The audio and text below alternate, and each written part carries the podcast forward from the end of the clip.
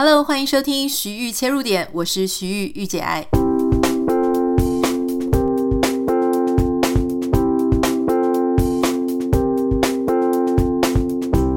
Hello，欢迎收听今呃今天的节目。今天的节目呢是第一百四十六集。我刚刚看了一下后台的数字哦，呃，目前我们总共的收听下载数已经累积到了一百九十四万。所以我想，可能顺利的话呢，在二零二零年末到二零二一年初，我们应该就可以达成总共收听下载数达两百万次的惊人的记录。那其实我那个时候呃开始日更的时候，大概是在今年七月底。好，那在日更之前呢，其实我们也已经很长久的一段时间，呃，有不定期的去做上传节目啊。那有一些我知道，有一些朋友是从我们一开始节目一开始就跟着收听我们的节目，那有一些是后来加入的，我都非常感谢，因为这个一百九十四万里面呢，你们其实应该是贡献了，每个人都贡献了不少。我知道有一些人听完最新的集数之后，或是他听完他自己有兴趣的标题之后，他就会去听一些，诶，他一开始没有在他的篮子里面、口袋名单里的。呃，集数，然后就总共就把它补完了。所以我自己觉得，因为我其实听我自己喜欢的节目，我也会做同样的事情，所以我还蛮了解大家的一个心情。不过在这里要非常跟大家真的说，很感谢你们。有人就问我说：“诶，为什么可以这样子持续日更啊？”我说：“除了大家就是写私讯给我鼓励我之外，我就想起我小时候，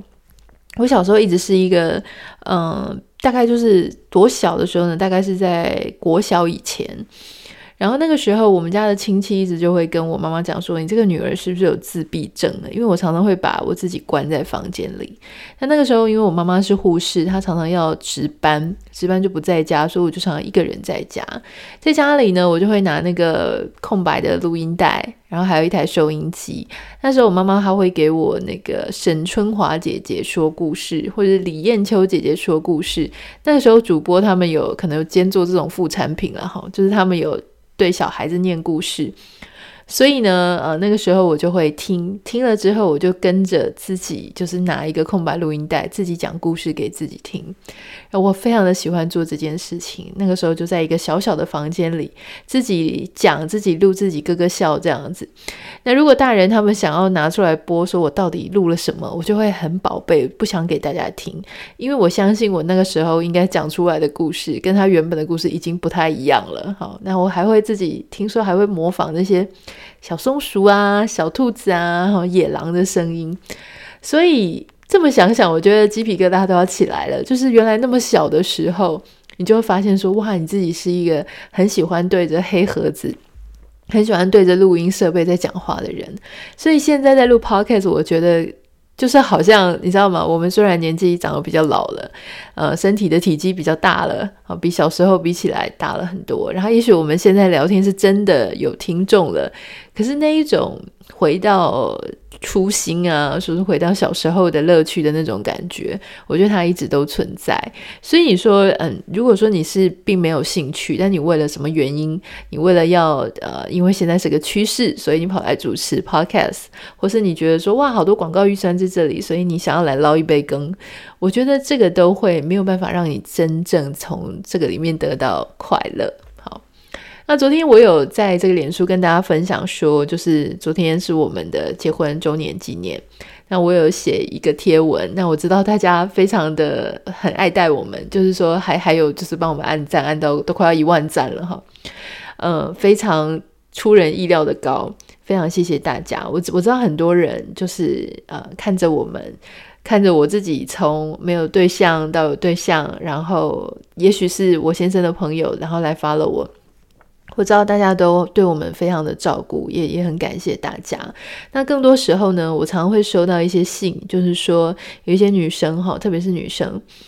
呃，她说，因为她们可能也是经历过一段婚姻，就是离过婚，那她们常常都会觉得说，离了婚之后呢，可能没有办法再找到一个自己的幸福，或是她们可能没有办法。呃，就会觉得说自己比较差啦，或者说会觉得对未来的前景不这么看好。所以当他们发现说，，OK，我我结婚了，而且很开心，过得幸福快乐的日子，他们就会开心到为我感动到流眼泪。但我觉得那个时候，呃，也许那个眼泪不只是为了我而流，而是让他们看到说，呃，这个走过这一路之后呢，其实你是还是有可能可以得到你自己的幸福的。我一直都没有怀疑这件事情。我觉得我今天讲话可能又要哽咽了，因为 我我真的是一个很很容易受情绪影响的人哈。就是呃，我今天特别想要跟大家分享一个事情，就是说，如果你曾经走过一段很长的感情或是一段婚姻，那怎么样去面对眼前的这个事情，跟带给自己幸福哈？就是那一些心理障碍到底障碍在哪里？我想，我先列举一些，呃，你曾经走过一段婚姻之后，离婚之后，你的一些呃卸任的人妻啊、人夫，你最容易出现的一些心理障碍，包含就是说，可能有些人他会觉得，因为走了这一遭，所以他觉得恋爱是爱情是很虚幻的哈，不管一开始再美好、再快乐。在彼此你侬我侬都会有结束的一天，而且结束的那一天通常不会结束得太好看，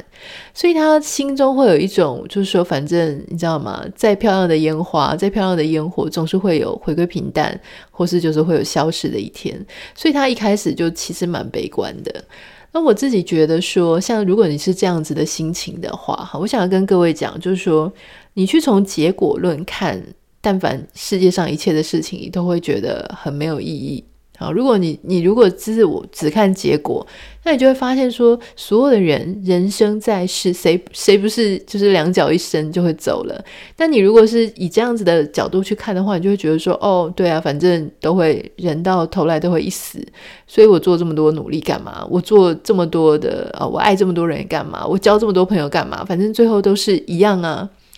所以其实如果人生教我们什么事情的话，我觉得第一件事情就是叫你不要只是看结果，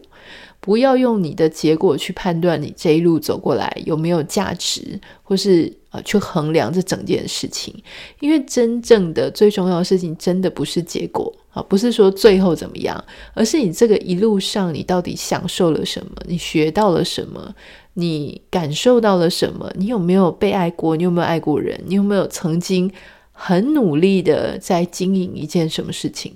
好，我所以我觉得，嗯，你觉得爱情很虚幻，好，最后终是有结束的一天。那个原因是因为呢，你先 focus 在它有一天会结束。那所谓的虚幻呢，常常是硬硬结束而来。但是另外，你如果换一个角度想，你觉得爱情很真实，它就做，它就落实在每一天、每一分钟、每一秒。你为对方做了什么事情？对方为你做了什么事情？你们之间彼此的互动是怎么样？每一秒都在具象化这个爱情这件看起来很虚无缥缈的事情。每一秒你所做的选择，你所做的事情，你所为对方说的话，你为对方的牺牲，你为对方的容忍，你好好的跟对方沟通，或者对方为你做任何一个按摩啊。捏捏啊，然后他为你倒了一杯水，他为你做了一件什么事情，他想到了你什么，这个都是所谓的具象化，爱情的具象化，所以它一点都不虚无缥缈，它每一件、每一分、每一秒，它都是可以落实成呃这个实际的作为。第二件事情是，大家很容易会有一个心理障碍，就是说啊，我觉得我自己没有那个时候年轻的时候，哈，还没有结婚的时候，那个时候那么美好了，所以我觉得我好像是一个瑕疵品。那像我有很多朋友，他们就会这么觉得，他就会觉得说啊，就是他的他好像是一个 pre-own，就是好像是二手货啦，或者说他是有瑕疵的，所以他接下来选择的对象呢，就不敢选比较好的，哈。那我觉得这个东西是大可不必，因为其实我们真的看到很多，嗯、你知道离婚呢，它不是一个对你个人价值的否定，而是它也不是两个人，就它不是对任何一方的否定。不管你是被提出来的，或是你是呃提出来的那个人，哈，我我个人认为那个都只是说你们决定了说，哎，此时此刻之后我们没有要在一起相守一辈子了，我们觉得。可能换一个身份，对彼此的关系会比较好。好，所以你知道，夫妻是一种关系的，呃，一种关系的方式；朋友是一种关系的方式；陌生人也是一种关系的方式嘛。所以有时候你没有没有很适合当夫妻，可是也许很适合当朋友。也许就是适合当陌生人，彼此不要再有交集哈。所以我觉得这个东西跟你自己本身。就是价值啊，value 好不好？好，就是你是不是一个很棒的人，这件事情没有关系。那、啊、当然我知道这样说很简单，可是当你要面对这整个社会，就是有些人会给离婚的人呢、好，或是给一些有感情创伤的人啊，就是会有一些标签。好，比方说他会觉得说你一定自己也做不好啦，好，所以你才会怎么样怎么样，或是说因为别人不想告诉你。全部离婚的理由，有时候其实这个事情很难讲，因为彼此之间的关系，哈，你觉得你被冷淡了，被冷落了好久，你这怎么告诉别人呢？你告诉别人的时候，你说，嗯，我觉得我好像一个人在过婚姻生活，别人也没有办法真正感受啊，所以他就会说，啊，你想太多了啦，谁来这个婚姻，呃，这个走了这么多年，不是这个样子，可是你心里是非常寂寞的，所以我我自己认为说。因为你自己知道为什么，好，为什么发生这件事情，为什么会呃经历这一段，所以我觉得你要有自信一点，就是说这个东西它不是别人要给你贴标签的时候，那个那个含义是不同的。也许他给你贴标签是他觉得说是你不够好，可事实上你知道那不是，只是这个当中的关系变质了。所以我觉得你不要太介意那个标签，而这个世界上很多人。会介意那个标签，但也有很多人不会介意那个标签，所以不要去想说要让全部的人都觉得。你没有标签，然后因为其实我们很坦白的去，很坦然的去面对，有些人他就是真的很在意，所以那个时候我记得我也跟我先生讲，我就跟他讲说，如果你真的在意的话，你要早一点讲，就是你不要自己心里偷偷在意，然后最后我们可能交往了很久，你才跟我讲说啊，我觉得因为你离过婚，所以我没办法跟你在一起，所以我觉得你应该要自己一开始就要去找那种根本不会在意这个标签的人。好，那如果说你今天要跟一个这样子，呃，有离过婚啊，或者他有小孩子的人在一起的话，你自己要搞得很清楚，你到底是不是真的不在意？那如果你的家人在意的话，你能不能够？有 guts，有这个骨气去抵挡、去担当。如果你真的都没有问题，好，全部都 OK 的时候，你才有资格去跟人家谈恋爱嘛，好。否则你这样，如果说你其实会在意，或是你根本挡不了你家里的这个反抗，那你跟人家谈什么呢？你一开始就去玩弄人家啦，对不对？我觉得那个东西就不太好。所以每一个人，不管你是有这样子背景的人。或是你想跟这样子背景交往的人，我觉得你都要很搞得清楚，你到底在跟谁互动。因为之前的节目有讲过，就是说你不管选哪一个人，他都会影响你后面的这些真实的生活 lifestyle 生活方式，所以你必须要很有负责任的，就是告诉自己说，OK，这段感情到底会给你带来什么东西？哈。那有一些人他会觉得说，呃，他会比较自卑，因为他会觉得说，对方可能不会接受我自己这么复杂的状况。可能有些人是有小孩啦，有一些人有帮前夫啊、前妻背到债务哈。那或是说有一些很不好的前妻、前夫，可能有一些伤害的前科啊、枪炮弹药啊，或者说有一些流氓啊、混混之类的。所以我觉得这个东西啊，就是你要自己啊、呃、去。稍微照顾好自己的心情了，你要做一个切割，因为你知道吗？有时候，呃，离婚它是仪式上、法律上的一个名义上的切割，可是真正关键点是你自己心里有没有把此时此刻的你跟过去的你做一个心理上的切割，那我觉得心理上的切割，当然法律上的切割是很重要。有些人说啊，我心里切割了，结果他法律上没有切割，还是跟人家名义上的夫妻，这样也是不行。好，所以其实两者都必须要兼顾。就是说，今天当你手续已经做完了，那你心理上也要把对方放下来了。我们常常看到很多人，就是他名义上放下来了，他心里永远没有放下，所以他一一直不断的在反复的谈。好，反复的谈他过去的那一段，他之前如何被不好的对待，如何呃，就是受尽了甘苦，受受尽了苦处，然后就一直抱怨对方哈。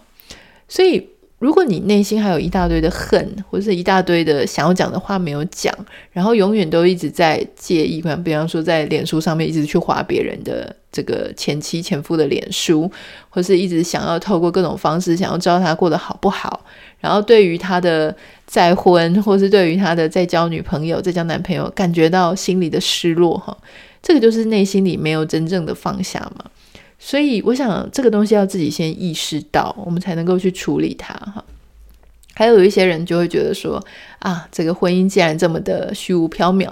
那我们就还是靠自己努力打拼赚钱比较实在哈。什么感情啊、伴侣都是假的，所以反而让他这个一股脑的、非常一头热的就栽在，就是栽进了这个赚钱的领域里面。当你一个人过度投入哈某一种活动的时候，比方说。过度投入爱情，过度投入经济生产啊，过度投入工作，过度投入某一件事情都不是很健康的。好，因为每一件事情都应该在我们生活当中占有一个一个固定的比重嘛。那有一些人他会觉得说啊，离婚了，反正我现在什么都看得开了，所以反正呢，接下来我再交别的对象，或者我进入别的婚姻，很容易就会跟人家 say goodbye 哈，或者说就是说啊，没关系啊，不合则去，反正又不是没离过婚。有一些人反而变成这样子，很容易放弃或自暴自弃。我觉得这样子也不是这么这么好的。所以这个大概都是一些呃，如果你走过一段婚姻里面，你常常会遇到的一些障碍啦。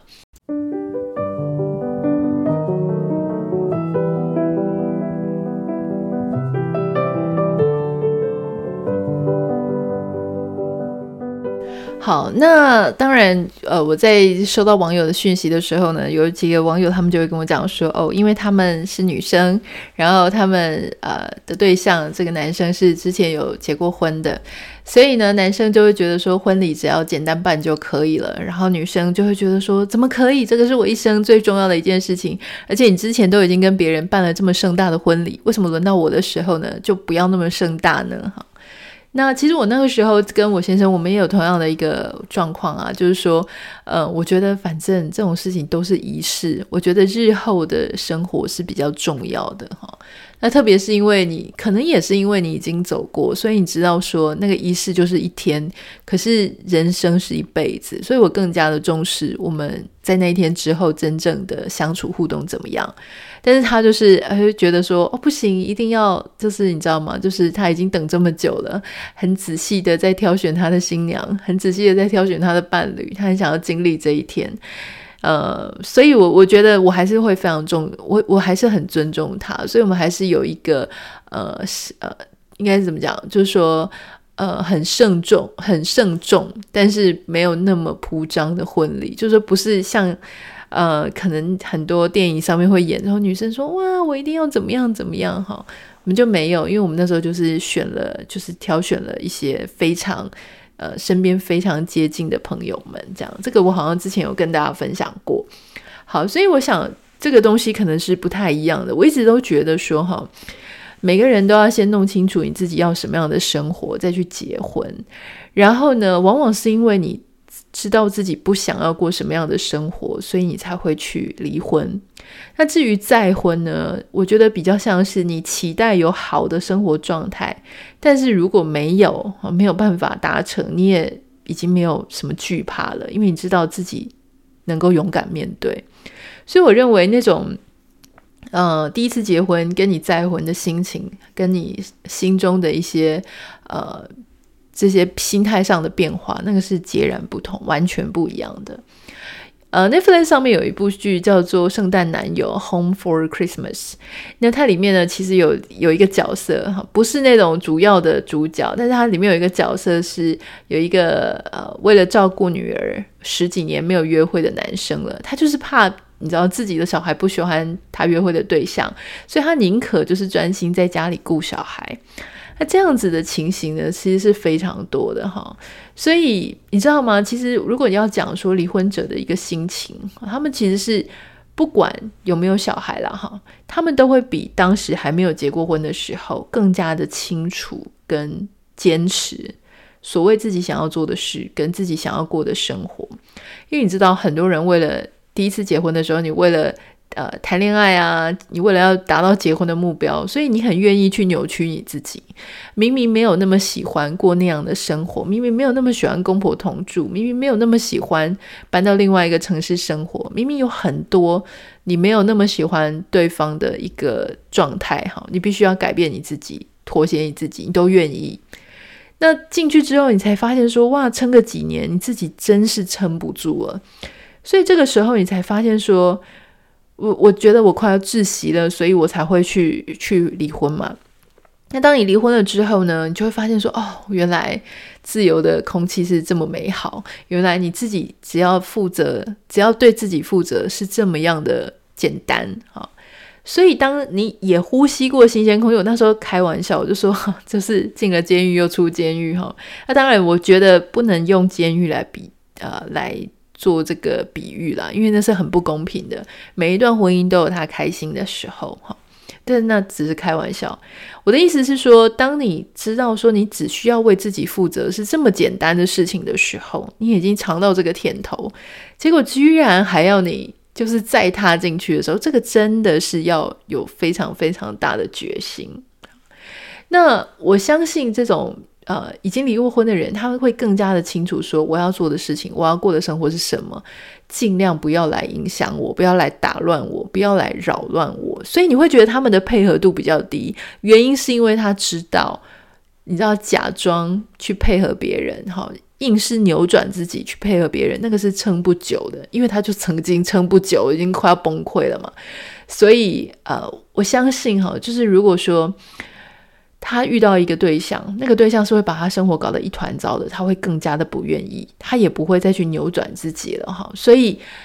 他也是，换句话说，他是了解什么叫做强摘的果子不会甜啊。所以这个大概就是呃，我觉得在大部分在我身边，就是你知道有离过婚的经验的啦，然后或是说大家会有一些这些相关的问题的话。嗯，大概通常都是不外乎就是这一些情况。那接下来我们来回答一些网友的呃问题好了哈。我想这个网友的问题有时候也会让我们对某一些事情重新思考一遍。比方说有一个网友，他也是快要四十岁哈，他跟我讲说呢，哦，他其实就是一个上班族，很难变成什么斜杠又创业的。可是他觉得他跟我的共鸣感很高，所以他想要问我几个问题。第一个问题是他觉得说。呃，我相信啊，我们需要用心去持续那些很长久的友谊吗？哈，他说他常常是以前会去主动约朋友聚餐、打屁聊天的人，可是慢慢发现呢，友情跟爱情一样都不会长久，最后都会剩下自己。所以说，他想要问说。呃，如果我们就是一直都在同样的地方上班，然后你你没有办法变成好朋友的同事，也不太会有机会了。那他好像也不太会去认识新朋友，那我应该怎么办呢？我是不是会变成一个边缘人？哈，好，关于这个问题啊，我想要讲的事情就是，嗯。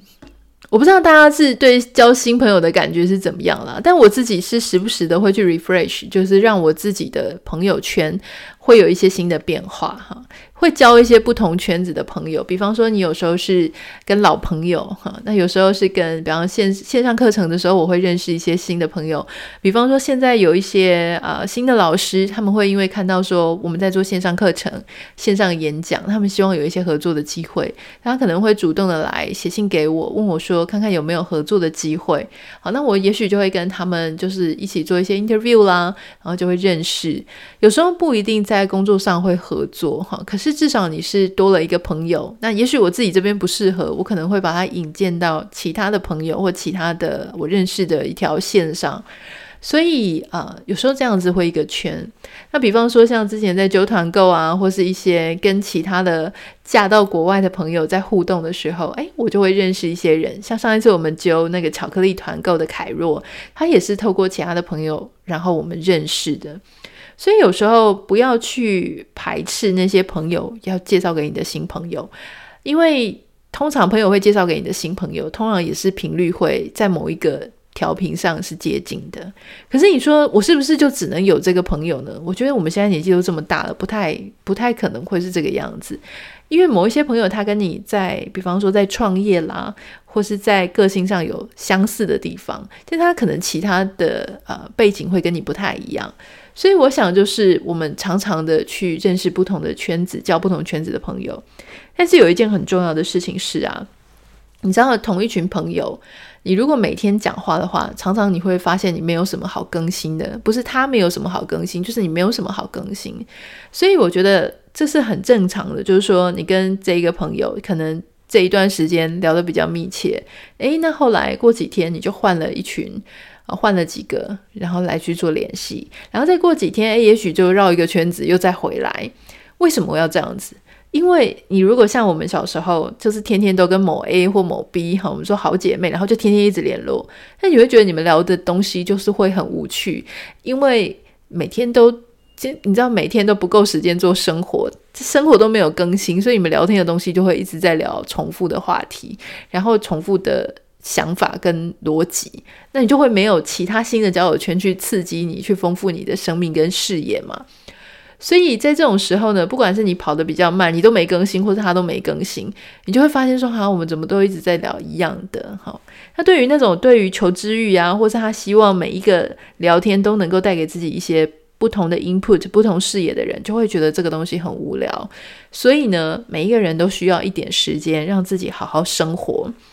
那个生活呢，就可以带给你讲出一些不同的话、不同的观点、不同的小故事，丰富大家的日子嘛，对不对？所以我想，有些人他会觉得说啊，朋友一段时间很热络，一段时间很冷淡。我觉得这个东西根本就是不用太过焦虑。那这个网友他还问我说，像我那么独立自主啊，呃，怎么看待说爱情这件事情？哈，我觉得这个东西问的有点，有点。基础班这样，就是我我自己要讲的事情，就是说，独立自主不代表不用谈恋爱，因为独立自主跟谈恋爱明明就是两件不一样的事情啊。有些人他会误会，就说你很独立自主，所以你不用谈恋爱，你不用另外一个人。其实这是错的，因为谈恋爱的开心是很开心的，除非你你知道吗？独立自主跟谈恋爱其实并没有。正相关或负相关，除非你误会了谈恋爱的意思。你如果认为谈恋爱是在依附别人的身上，你需要一个别人，否则你会没有办法生活。确实，那就会跟独立自主是反差的。可是，如果今天我们谈恋爱的状态是，我并没有要依附人哦，我们只是我把我自己照顾得很好，你把你自己照顾得很好。然后，因为我们呃这个有一些交流互动，然后彼此可以给彼此新的视野，然后哎，你也可以把你自己照顾好，我不用管你，不用担心你。那我们只是因为哎彼此的价值观很相近，我们的笑点很相近，我们的频率很相投，所以我们常常在一起聊天，花很多时间跟对方在一起。当我越花时间跟对方在一起，我就反而可以了解到他更多。深层的故事，我知道我应该怎么陪伴他，我应我知道他什么时候会难过，我应该要安慰他。好，慢慢的就是变成了一个男女朋友的关系。所以你知道，我常常跟我先生讲说，就算没有你，我也是会活得很好。可是我还是跟他在一起，而且我还是很爱他。原因也可能是因为他不会让我担心，就是他为他把他自己照顾好，所以我才会爱他。所以我想这个东西，它就是。独立自主跟谈恋爱是没有相关的，所以你千万不要迷信什么哦，因为我很独立，所以我就不用谈恋爱，或者我很我谈了恋爱表示我好不独立。我觉得这个东西是不需要把它两个强加在一起的哈。好，这个就是我今天想要跟大家分享的，就是说一些谈恋爱啦、感情的关系这样。其实我好像。很久没有，就是整个用一整集在聊恋爱。我今天本来是想要跟大家分享另外一个主题哈，但是因为我本来是想要跟我老公一起，